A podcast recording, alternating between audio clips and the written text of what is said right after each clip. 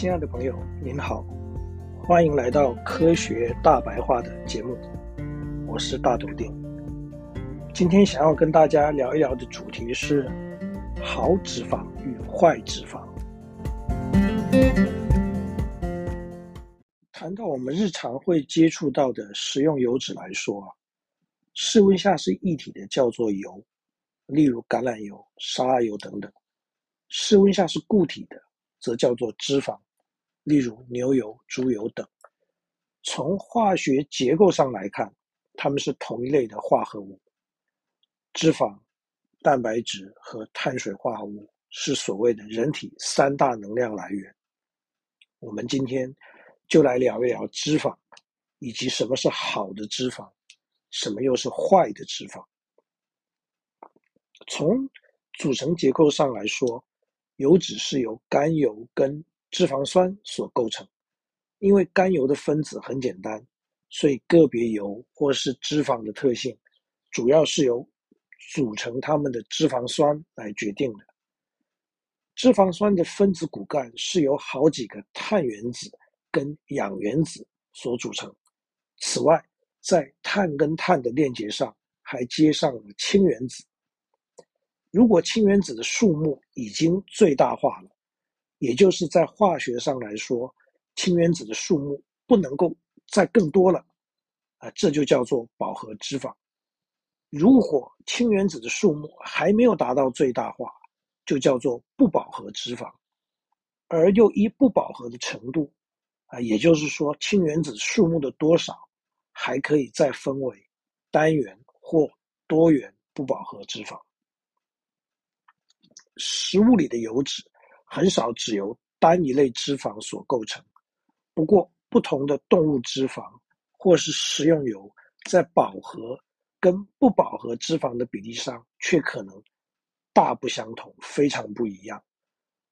饱和脂肪的分子呈现直线型，所以会规则排列，室温下是以固体的形式存在，而多存在于各种肉类的脂肪或者椰子油。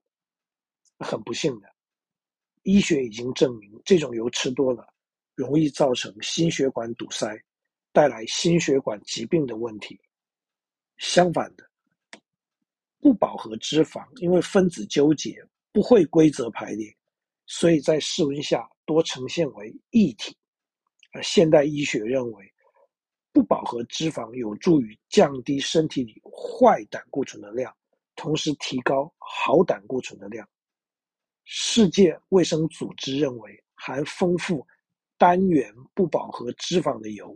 例如芥花油、橄榄油、花生油以及坚果的油，或是含丰富多元不饱和脂肪的油，例如玉米油、葵花油、大豆油、红花油以及鱼类的油脂等，对健康是比较好的。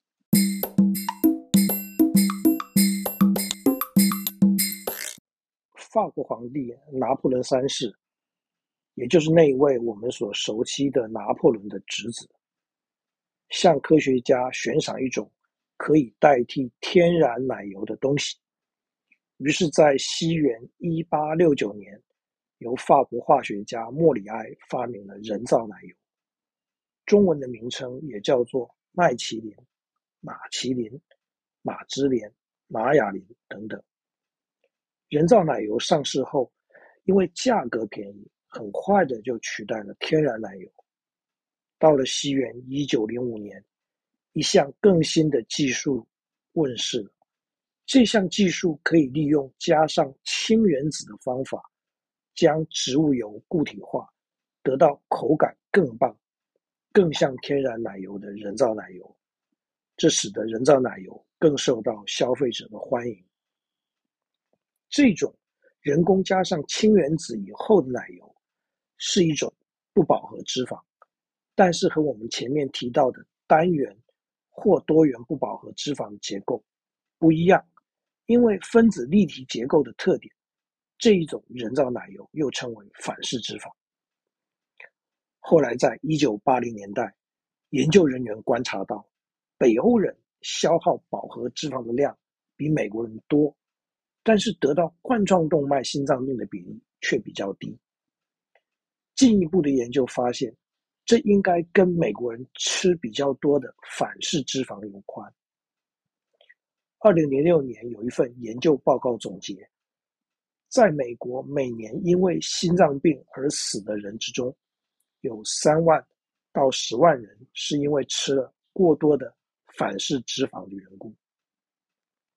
我们现在已经知道，反式脂肪除了会增加坏胆固醇，并且减少好胆固醇外，也可能会损害人的记忆力，并可能使人更容易愤怒。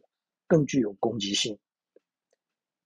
反式脂肪对人体危害的证据已经十分明确，因此世界各国纷纷禁止或限制使用反式脂肪，而台湾也从二零一八年七月一号开始全面的禁用啊这种人工脂肪。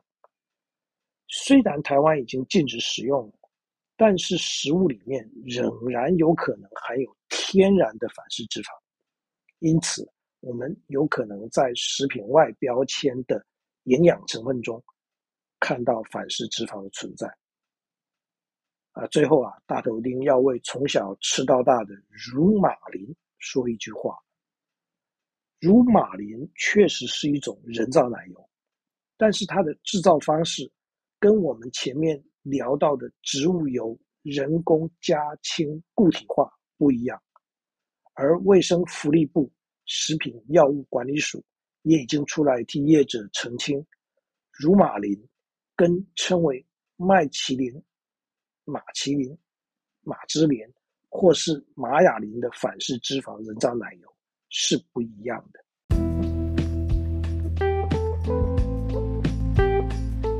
我们每天摄取的油脂对我们的健康有直接的影响。希望这一集的节目。对您在选择上有所帮助，各位朋友，欢迎您跟我分享您的心得，也希望您对这个节目给予鼓励或提出批评与指教。多科学没事，没事多科学，我是大头丁，我们下一集见，拜拜。